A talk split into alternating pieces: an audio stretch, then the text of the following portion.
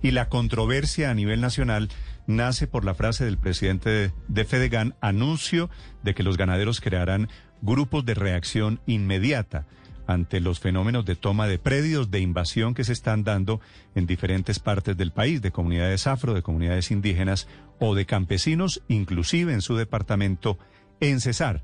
Y esa creación de grupos de ganaderos de reacción inmediata crea las preguntas alrededor de si son nuevas convivir, nuevos fenómenos que podrían generar lo mismo, el mismo paramilitarismo de los años 90. Andrés Carmona.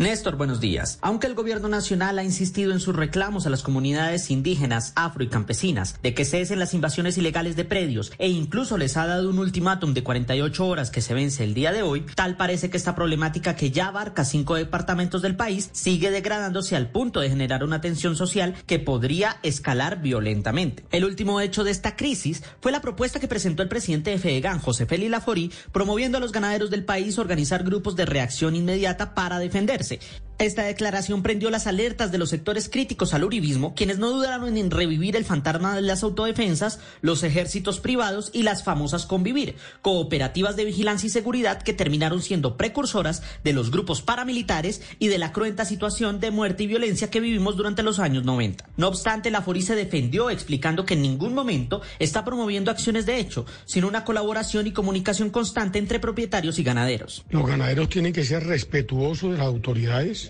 los ganaderos que han sido víctimas de todos los actores armados eh, no pueden sino acompañar civilizadamente a los funcionarios públicos que tienen obligaciones legales cuando haya la perturbación de la propiedad rural. Pero sin duda esta polémica tiene un debate de fondo y que lleva décadas de disputas y olvidos. El problema de la tenencia de la tierra en Colombia y los reclamos de una reforma rural integral. Una reforma que lleva más de 60 años y que incluso fue el primer punto de los acuerdos de paz de 2006 con las extintas FARC. Acuerdo que lleva seis años sin avances en esta área.